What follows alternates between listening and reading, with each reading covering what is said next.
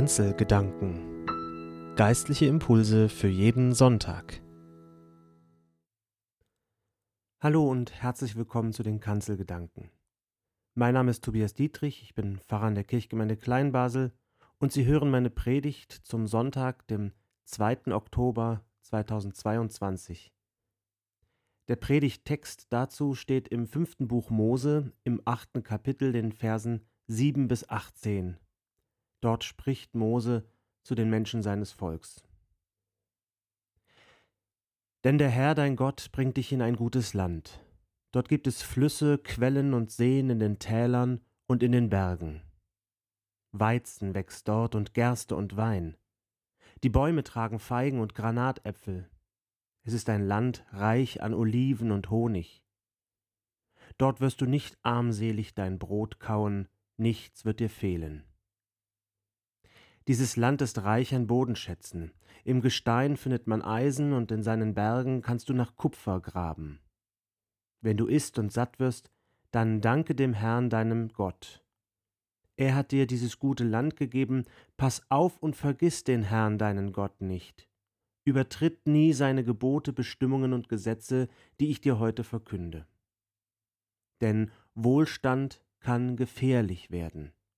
Du isst und wirst satt, du baust dir wunderschöne Häuser und wohnst darin, deine Rinder und Schafe vermehren sich, du häufst Berge von Silber und Gold an und gewinnst in allem immer mehr. Dann kann dein Herz überheblich werden und du vergisst den Herrn deinen Gott.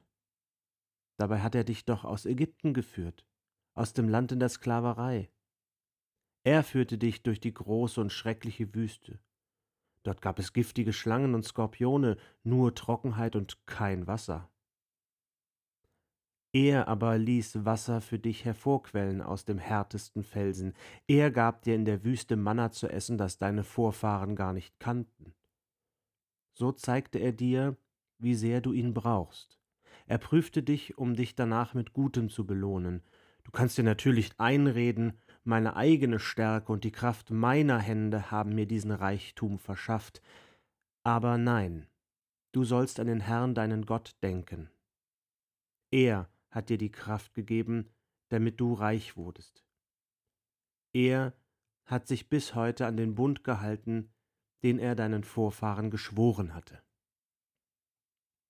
Soweit der Predigtext. Liebe Zuhörerinnen und Zuhörer, kann man Dankbarkeit einfordern? Wir befinden uns in den Wochen des Dankes. Letzte Woche haben wir in unserer Kirchgemeinde das Erntedankfest gefeiert und viele Christinnen und Christen weltweit tun das an diesem oder an den nächsten Wochenenden. Und mir scheint, von Jahr zu Jahr, von Krise zu Krise wird es irgendwie schwieriger, so ganz beschwingt dankbar zu sein weil es sich anfühlt, als würde man das zum Himmel schreiende Leid auf der Welt für einen Moment ausknipsen müssen, um danken zu können. Wie geht Dank, wenn wir wissen, was gerade auf der Welt passiert? Führt uns nicht gerade die Erntezeit vor Augen, wie schlecht es eigentlich um unsere Schöpfung steht? Kommen wir mit Blick auf den eskalierenden Krieg über ein Gott sei Dank geht es uns hier nicht so schlecht überhaupt hinaus? Und wäre das augenblicklich nicht auch etwas zynisch? In den letzten Tagen hat sich die Weltsicherheitslage nach Einschätzung der NATO zugespitzt. Hunderttausende kriegsunerfahrene Männer werden aus ihren Familien an die Front gezwungen. Wer nicht schnell genug fliehen kann, findet sich in nur wenigen Tagen auf dem Schlachtfeld wieder. Riesige Fluchtbewegungen wie im Februar und März diesen Jahres setzen sich in Gang. Die völkerrechtswidrige Annexion ukrainischer Gebiete lässt bei manchen die Angst vor dem Einsatz atomarer Waffen wachsen. Bisher kommt davon bei uns nur steigende Energiekosten, Lebensmittelpreise und vielleicht einige wenige geflüchtete Menschen an. Unsere Essensregale sind voll. In anderen Gebieten der Welt brechen die größten Hungersnöte seit über 15 Jahren aus, weil die Kornkammer Europas im Krieg ist. Und wie dankbar kann ich in dem Moment für meinen Wohlstand sein? Ist die Forderung nach Dankbarkeit in diesem Moment nicht provokant und aus der Zeit gefallen? An dieser Stelle hält unser Predigtext für uns eine erste Weisheit bereit. Danken ist eben mehr als ein Affekt. Danken kommt von Denken. Mose spricht davon, dass unser Herz nicht vergessen soll, und zwar Gott und seine Gebote. Dreimal wird erwähnt, dass nicht vergessen werden soll. Das Herz ist in der hebräischen Bibel der Ort des Gewissens und des Verstandes und der Unterscheidung von Gut und Böse und wie wir gehört haben, auch der Erinnerung und der Reflexion. Die Wochen des Dankes sollten also mehr sein als eine Zeit der verordneten Dankbarkeit. Es ist eine Zeit der Reflexion. Bleib mal mitten in den Wirren des Lebens stehen und denk mal einen Moment nach.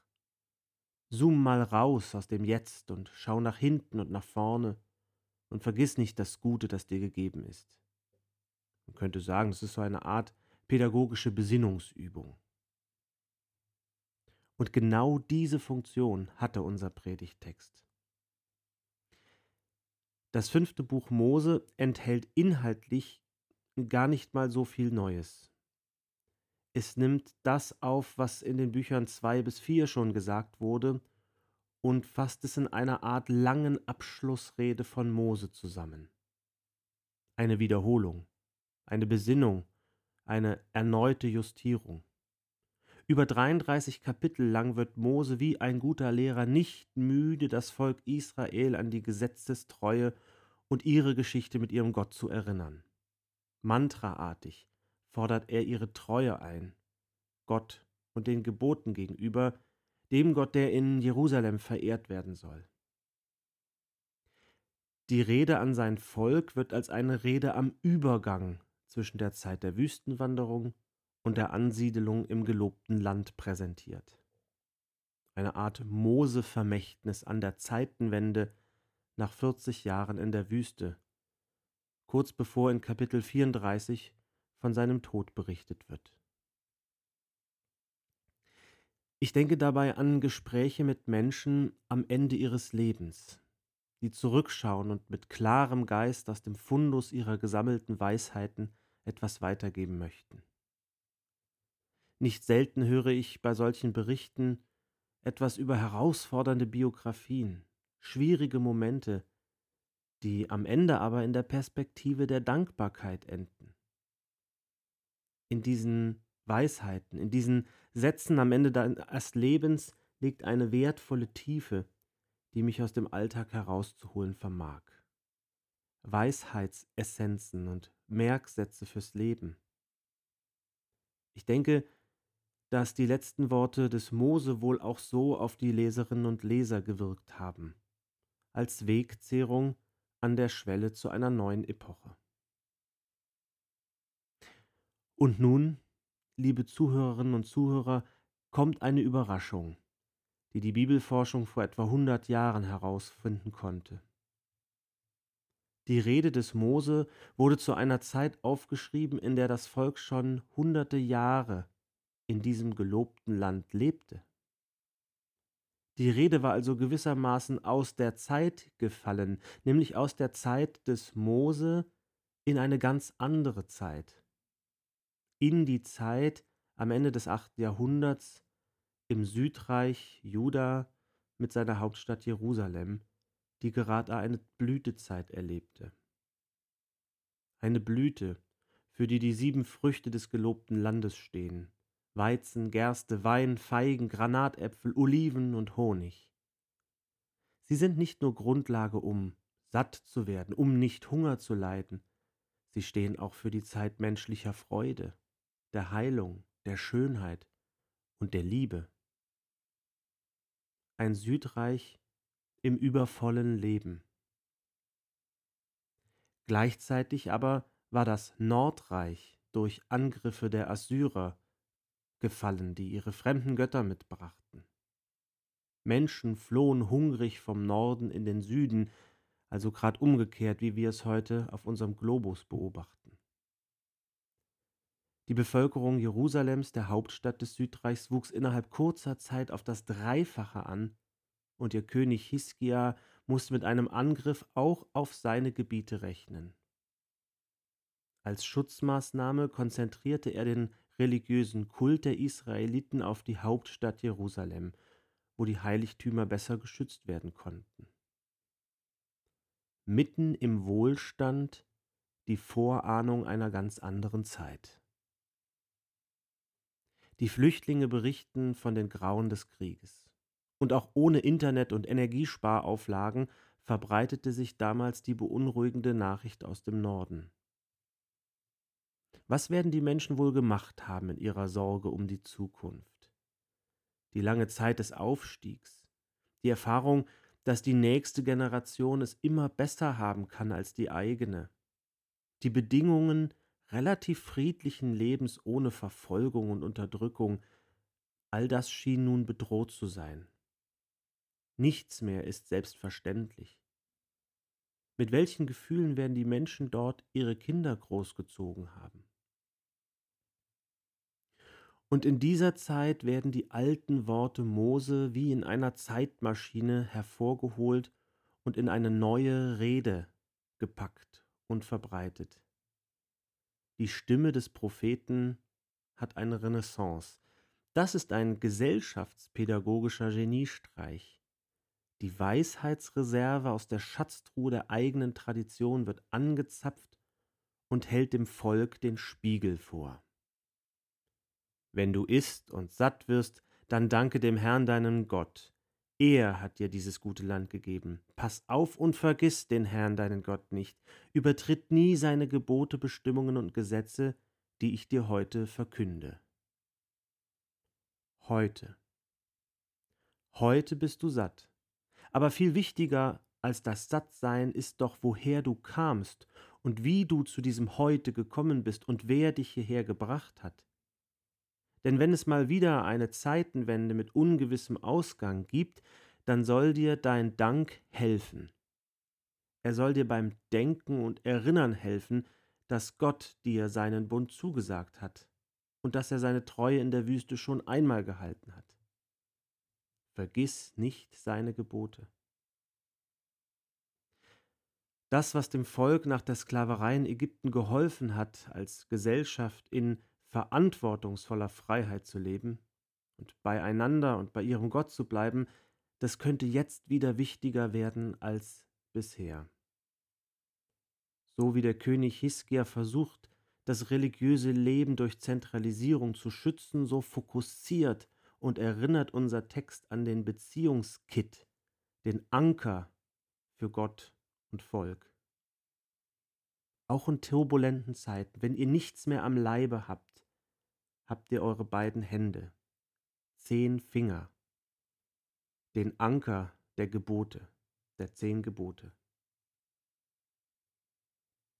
Und dann, liebe Gemeinde, spricht der Mose der Vergangenheit in die neue Gegenwart noch dieses. Du kannst dir natürlich einreden, meine eigene Stärke und die Kraft meiner Hände haben mir diesen Reichtum verschafft. Aber nein, du sollst den Herrn deinen Gott denken danken. Das heißt, sich auch bewusst zu machen, dass ich das, was ich zum Leben brauche, nicht allein in den Händen halten kann. All meine Leistungen leben von Voraussetzungen, die ich nicht selbst geschaffen habe. Gesundheit, das Land und die Familie, in der ich aufwachse, Lehrerinnen und Vorgesetzte, die es gut mit mir meinten. In unserer Gesellschaft herrscht allzu oft das Primat der Leistung. Du bist, was du leistest. Und auch in Bezug auf den Umgang mit dem Krieg und seinen Auswirkungen stehen Politiker und Politikerinnen massiv unter Druck. Es wird von ihnen erwartet, in einer unvergleichlichen Situation ohne Leitfaden die bestmögliche Entscheidung zum Schutz des eigenen Volks zu treffen. Liefere oder du bist geliefert. Ich möchte nicht behaupten, dass diese Erwartung überhöht ist. Aber wir sollten auch da nicht vergessen, dass menschlicher Geist, Erkenntnis und Handlungsmacht Grenzen haben. Wer mit Gottes befreiendem Wirken in der Geschichte der Menschen rechnet, macht sich diese Grenzen immer wieder bewusst. Liebe Zuhörerinnen und Zuhörer, zum Schluss frage ich noch einmal, kann man Dank einfordern? Was hat Dank vor dem Hintergrund unserer Weltlage für eine Berechtigung? Unser Predigtext ermutigt dazu, ja, er fordert gerade dazu auf, zu danken und damit zu denken an die Geschichte Gottes mit seinem Volk. Sie lehrt uns, dass seine Hilfe feststeht und verlässlich ist. Und das ist kein billiges, das kommt schon alles gut. Es nimmt die Not ernst. Es kennt die Wüste, aber es lässt sie nicht gewinnen. Dank kann den aktuellen Krisen trotzig ihr Verfallsdatum entgegenhalten, weil Dank die Verheißung kennt und die Hoffnung wach hält und aus der Vergangenheit für die Zukunft lernt. Dank kann den Blick von uns selbst weglenken und rechnet damit, dass wir nicht alleine durch die Zeiten gehen. Dank erinnert uns auch an das Gute, das wir uns gegenseitig geschenkt haben. Solidarität und Zusammenhalt in Zeiten Wenden und Veränderungen. Dank ist nicht nur eine Übung oder eine Lifestyle-Lebenseinstellung, Dank ist auch ein öffentliches Bekenntnis. Rechnet mit Gottes Liebeswirken in der Welt und sprecht auch deshalb das Gute immer wieder aus. Erst recht, wenn Gewalt und Zerstörung, Flucht und Krise Konjunktur haben.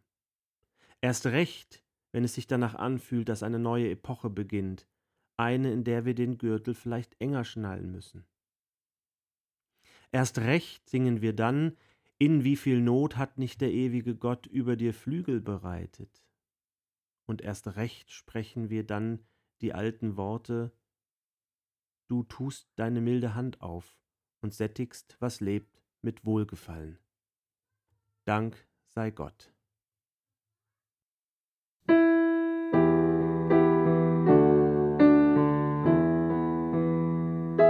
Kanzelgedanken Geistliche Impulse für jeden Sonntag.